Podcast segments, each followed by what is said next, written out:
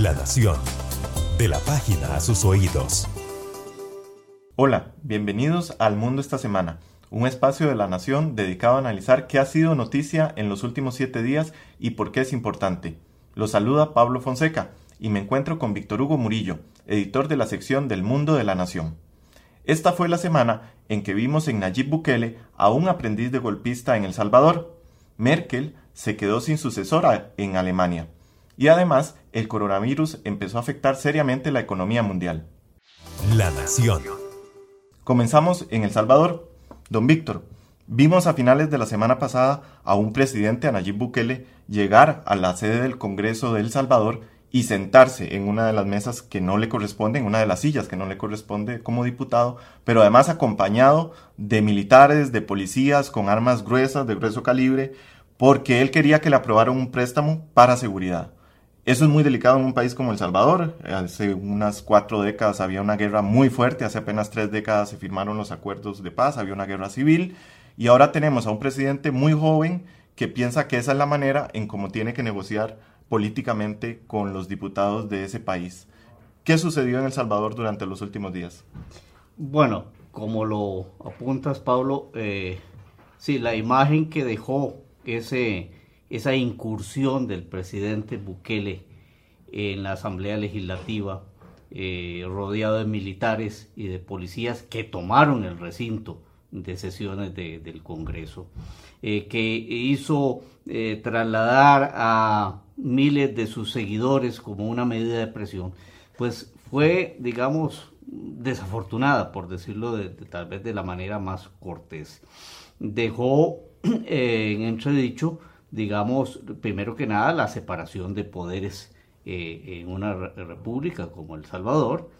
Y este mm, abrió la puerta a todas clases de dudas sobre la vocación democrática del presidente, porque inclusive en, los tiempos más duros eh, de dictadura en El Salvador, no se había visto que un presidente ocupara eh, la, sede parlamentaria eh, con, fuerzas militares. ¿verdad? Entonces, eh, aquí tenemos una situación en la cual el presidente creyó que era con la fuerza como iba a, lograr su cometido. aparte de lo grave que significa haber ocupado la, la sede de la Asamblea Legislativa, otro aspecto sumamente grave es haberle dado un ultimátum a un poder de la República, en este caso el Congreso, para que le aprobara ese préstamo para seguridad, le dio una semana. Imagínense lo que significa el, el jefe de un poder dándole un ultimátum a otro poder, que eso evidentemente rompe con todo lo que es un esquema de, separación de poderes y deja una imagen realmente muy, muy dañina eh, de El Salvador en el contexto internacional.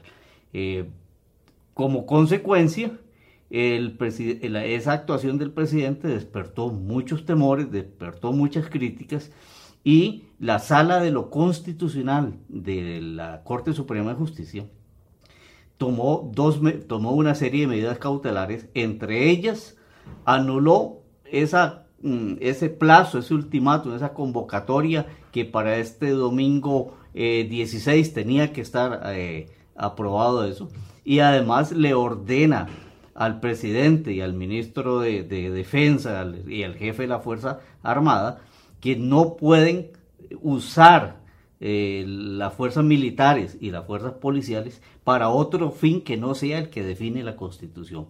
O sea, en otras palabras, señores, ustedes no pueden ir con policías y militares a ocupar el Congreso. El mensaje fue muy claro.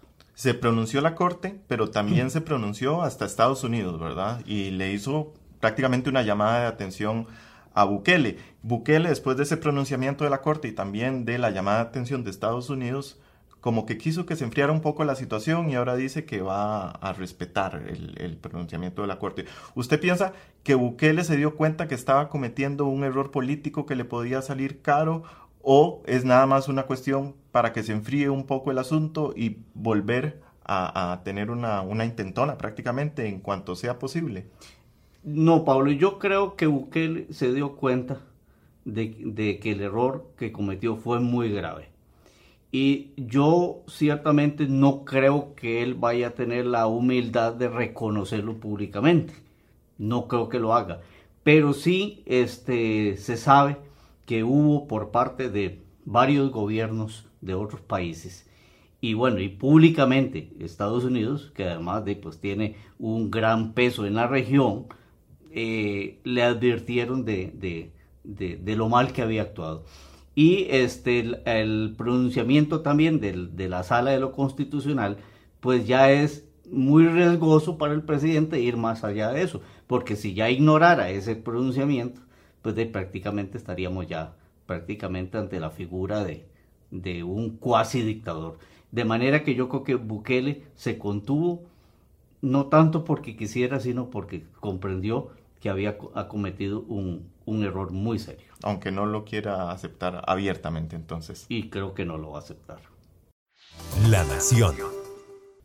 Annegret Kramp-Karrenbauer, AKK, para mayor facilidad, fue seleccionada el año pasado prácticamente por Angela Merkel como su sucesora a la Cancillería alemana. Merkel anunció que el próximo año piensa dejar el poder.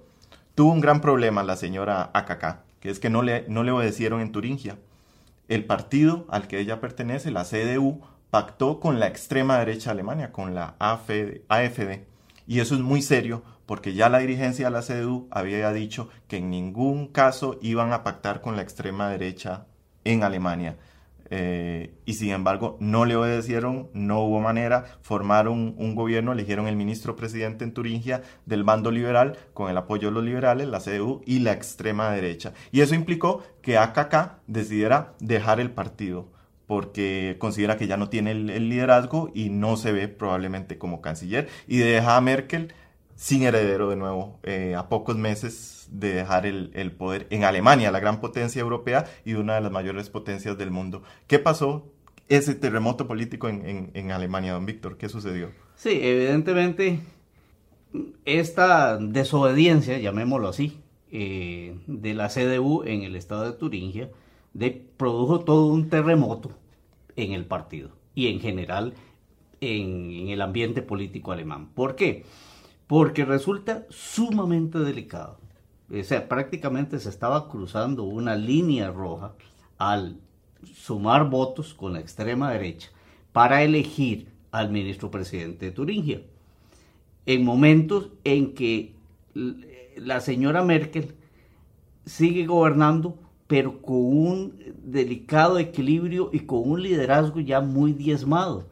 Eh, habrás de recordar, Pablo y amigos de nación.com, que en septiembre del 2017, cuando hubo las últimas elecciones al Parlamento Federal Alemán, eh, la CDU tuvo uno de sus peores resultados. En contraposición, la extrema derecha de AFD tuvo su mejor resultado, tanto así que se eh, constituye en la tercera fuerza política en el Parlamento con 94 escaños y un 12,6% de votación, ¿verdad? Entonces, esto obliga em, a, una, a, negociar una nueva coalición, la segunda coalición, entre los democristianos y los socialdemócratas. Y en este caso, a regañadientes de los socialdemócratas que no querían mucho, costó mucho este, que aprobaran esa coalición. Entonces, claro, viene esta situación y entonces pues el Partido Socialdemócrata eh, mm, eh, se sobresalta y, alza la voz porque pues está diciendo, bueno, pero sí, si pactamos para el gobierno federal precisamente para cerrarle el camino a, a la extrema derecha, porque el gran temor en ese momento, en el 2017, era que si no se formaba gobierno, había que convocar a las nuevas elecciones al Parlamento con el riesgo de que la cuota todavía de la, de la extrema derecha eh, fuera a crecer, ¿verdad? Entonces, como resultado tenemos que eh, la señora Merkel destituye a uno de los principales dirigentes del partido en el estado de Turingia, que fue uno de los artífices de, ese acuerdo, y ahora la señora AKK, como la has denominado, pues eh, se da cuenta que eh, le desobedecieron y le hicieron quedar muy mal. Esto además debilita mucho más el liderazgo de la señora Merkel. ¿verdad? Entonces, realmente eh, el panorama de aquí al 2021, cuando se tenga que llamar a las nuevas elecciones al Parlamento Federal, va a marcar una situación difícil para la CDU, que además viene recibiendo una serie de golpes consecutivos en elecciones en los diferentes estados, sobre todo en aquellos estados de lo que fue la Alemania Oriental, donde la extrema derecha ha ido eh, en notoria progresión. Ha evolucionado mucho la, extrema derecha en, Alemania. Esta misma semana el presidente Frank Walter Steinmeier estaba en Dresde celebrando los, celebrando no, conmemorando los 75 años del bombardeo aliado a la ciudad que prácticamente la, la destruyó. La extrema derecha quiso aprovechar la situación para hacerse la víctima, ¿verdad? Nosotros, esta ciudad no tenía problemas y nos la borraron del mapa prácticamente. Pero el presidente alemán les recordó, no, aquí el que empezó la guerra fueron los alemanes, fue Alemania, ¿verdad? Entonces no cambiemos la historia por, ese lado. Pero, aunque las instituciones formales de Alemania y las figuras políticas grandes de Alemania son muy responsables desde, desde ese punto de vista, el hecho es que la extrema derecha está ganando cada vez más poder en, en Alemania y mucho en, en la parte que en su momento era comunista, que además es la parte industrialmente y económicamente más, más débil de Alemania. Tiene que ver un poco precisamente el que económicamente esa parte esté más deprimida y que el sistema político alemán no le esté dando suficiente solución de empleo, de, trabajo, de seguridad social, de, de, buena, de buena vida, de, buen eh, nivel de vida a los alemanes en, en, ese sector, el auge de la extrema alemán, eh, derecha de Alemania. Eh, mucho va por ahí porque precisamente el reclamo de, de gran parte de la ciudadanía de lo que otrora fue la Alemania Oriental es que no han visto tantos réditos de la reunificación eh, lograda en 1993. Entonces, esto eh, le ha permitido a la extrema derecha con un discurso, primero xenófobo, eh, anti-inmigrante, pero también apelando mucho a la emoción, pues lograr eh, eh, aumentar ese caudal político. La Nación. El coronavirus ya ha afectado a miles de personas, a millones en China específicamente. Ahí hay ya más de 63 mil infectados, los muertos van por 1.400 más o menos, la gran mayoría en territorio continental chino. Hay una parte importante también en donde ya se empieza a ver una afectación y es en el sector comercial.